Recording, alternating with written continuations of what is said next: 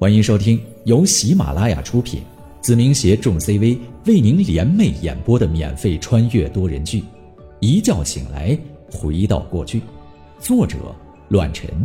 欢迎您的收听。第一百零九章，记忆深处。我知道杨桃儿的家在哪里，毕竟前世的时候没少送她回家。时而还会晚上出来，站在他家的楼下，抬头望去，就为了多看一眼那让我魂牵梦绕的面庞。而现在，我没送他回家，只是开着车闲逛了起来。杨桃儿也没有多问，一言不发，随着我带着他四处转悠，从始至终都很安分地看着窗外，不知道在想些什么。下车。我把车子停靠在了一个小区的花园当中，打开车门走了下去。这里距离九中和杨桃儿的家中都不远，环境很好，空气清新，眼前的草地绿油油的，让人心情放松安宁。杨桃儿有些意外，渐渐皱起了眉头，因为这里他比我还要熟悉。闲来无事的时候，杨桃儿很喜欢来这里休息。靠在树下看着天空，只是他没想到，我竟然也带他来到了这块绿荫草地。当然，前世的时候，这也是我和他来的最多的地方。每天就靠在这里，没有太多的言语，只是宁静的望着天空，呼吸着清新的空气。幼稚的是，前世的某棵树上还记录着我们的名字。经过时间的长河，我已经记不清具体的位置，或许早就被成长的痕迹掩盖了吧，就像伤疤一样。躺下。啊？我说躺下，听不明白？我躺在了草地上，感受着微风洗面的舒适，惬意的看着蔚蓝的天空，享受着如同曾经一样的温存。没错，前世的时候。杨桃儿就喜欢这样和我躺在草地上，而现在，我也只是缅怀曾经。或许未来并不重要，但那些记忆能再次寻回的时候，依旧美好。神经病，变态！杨桃儿气冲冲的躺在了我的身旁，感觉怪怪的，但被人逼迫，只能无可奈何的服从。为了免受我的责罚，他只能乖乖的照做。这一天可谓是他人生中最屈辱的时刻，向来都是大姐大，今天不仅仅被大庭广众之下打了屁股，更是神经病一般的躺在草地上，望着天空，简直是丧心病狂。此时他对我的恨意越来越深，报复我的执念也达到了爆发的顶点，恨不得直接把我弄死在草地上，一了百了。同时，他心中清楚，不是我的对手。小桃子，生气了？我微笑着，格外舒适的融入了大自然的氛围。没有。杨桃儿愤怒的吼道：“另外，不要叫我小桃子，我叫杨桃，或者叫我桃姐。”好的，小桃子。我无赖的回应道，后者有些抓狂。你到底有没有在认真听我说话？我说别叫我小桃子。嗯，知道了，小桃子。你。杨桃儿唉声叹气。算了，对驴弹琴。说完之后，杨桃儿就平静的躺在了草地上，不知不觉也陷入了安详的时光当中，慢慢流逝，没有察觉丝毫。有没有想过，和一个人就这样静静的靠在一起，什么都不说，什么都不做，只是静静的凝视着眼前的一切？我眼中有些复杂，感觉一切的一切就好像是昨天一样。沉默了片刻，杨桃儿点了点头：“有，但绝对不是和你。可你的确是和我躺在一起啊。”无论前世今生，我这话说的一点都没错。他的确和我躺在一起，享受着属于我们的一切美好。确切的来说，这一世目前对他来说并不是那么美好，有点煎熬。杨桃儿深吸了一口气，转过脸颊问道：“宁浩，你到底想干什么？如果我招惹你了，我跟你道歉，不要折磨我了，好不好？我服了，我惹不起你，躲着你还不行吗？大佬，我上有老，下下什么也没有，你行行好，放我一马。”就当是做善事了，我服了还不成吗？哼，弄得我好像是变态似的。我有些无语，然后闭上了眼睛，喃喃道：“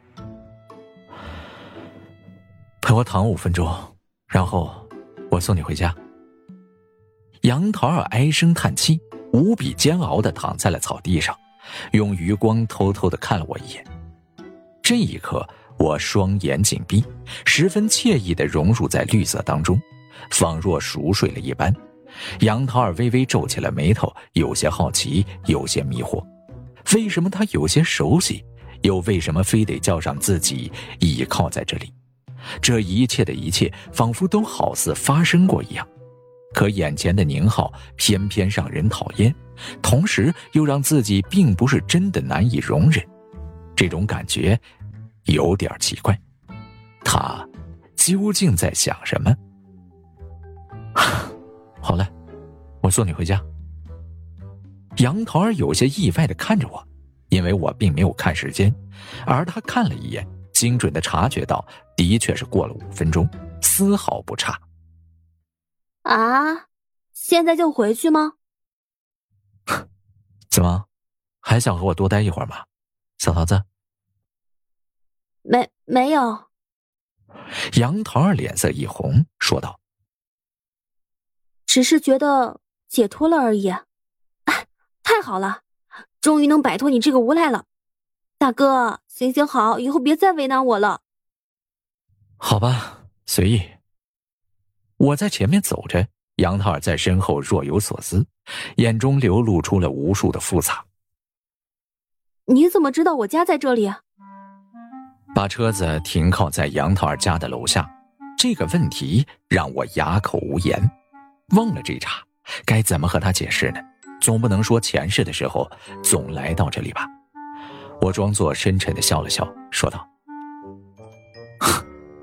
还没有什么事儿能瞒住我宁浩，所以你以后乖乖的，否则的话，哪天夜里，我说不定会偷偷摸摸的翻进去，知道吗？”无耻的混蛋，你敢！杨桃儿怒目，威胁了起来。嗯，今天不会，哪天你屁股痒了，或者我手痒了，可说不定啊。上去吧，不想再来一次的话。杨桃儿直接关上了车门，一点都不爱惜我这崭新的车子，暴躁的很。我没有着急离开，在晚霞的映衬下点了支烟。站在杨桃儿卧室下面深吸了起来。前世的时候，老妈管得严，所以我时常会偷偷溜出来，就像现在一样，凝视着二楼那个熟悉的窗口。这个混蛋！杨桃儿站在窗户的位置，看着楼下有些坏坏笑意的我，不经意的笑骂起来。紧接着，他拉上了窗帘，而我将烟头熄灭之后，便开车离开了这里。今天的一切算是圆满，比前世了解这个女人提前了一年多的时间，这种感觉让我很享受，并且有些怀念。回到家中，这段时间最开怀的事情就是和老爸老妈一起吃完饭，聊着天感受着家庭温馨带来的美好。前世并没有如此温暖的融洽，有的只是冰冷的争吵。一夜无话，第二天依然照旧开始军训的日子，紧接着每天都是如此，周而复始，经历了一个十天的短暂循环。军训期间，我们小团体过着三点一线的生活，每天和肖家辉几人吃过饭，就去君临台球厅玩上一会儿，然后继续下午的日常。从第一天开始，我没有再为难过杨桃儿。而他也是平平淡淡的进行着自己的生活节奏，除了一点，那就是他对于其他男生有些敬而远之，而别的男生也不敢与其走得太近。毕竟，一个叫宁浩的恶魔在不远处虎视眈眈，如果被打断条手臂就糟了。在军训期间被我揍了一顿的冯子薇并没有找我，也没有来上学，看似息事宁人，平淡的度过。其实我很明白，只是还未到报仇的时候。无论是他，还是他作为向阳区区长的老子，或者是王家两兄弟，都在筹备着一场计划。直到开学后的半个月，在肖家辉的一次请假中，事情才真正的展开，复杂的程度有些超乎了我的意料。小佳会有事儿请假一段时间，代理班长由宁浩负责，接下来上课。孟老师拿出了数学教材，把任务安排给我之后，口若悬河的讲了起来。孟恒久的教学水平很高，所以让几乎大部分知识都了解的我，也是听得极其认真。毕竟有的时候能再学习一次知识，的确挺有意思。我没有把肖家辉请假的事情放在心上，因为在前世的记忆里，这个家庭条件不错的家伙时常请假。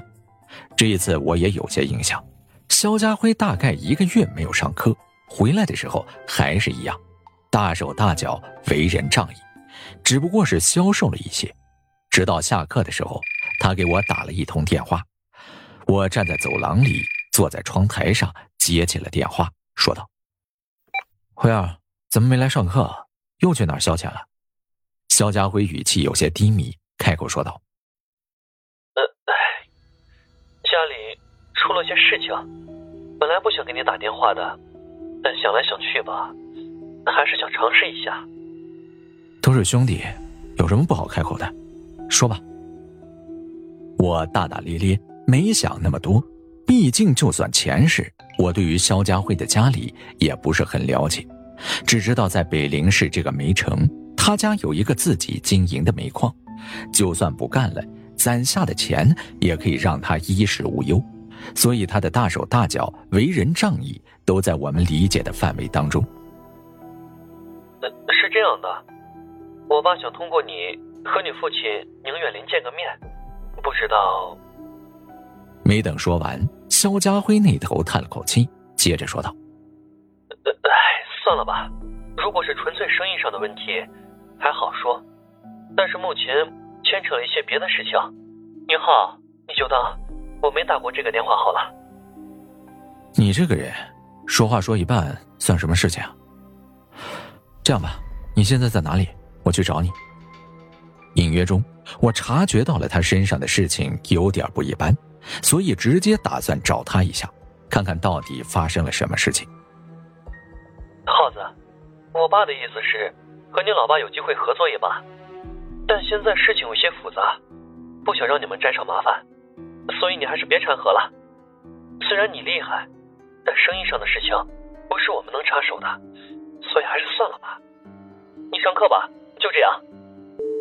说完之后，肖家辉就挂断了电话，弄得我是一头雾水。我是怕麻烦的人吗？我无语的摇了摇头，听出了肖家辉是不想让我陷入麻烦。也知道他家陷入的不仅仅是生意上的危机，还有一些别的事情。随后，我拿起了电话，拨打了一个号码，等待着“嘟嘟嘟”的提示音。本集播讲完毕，感谢您的收听，下集更精彩。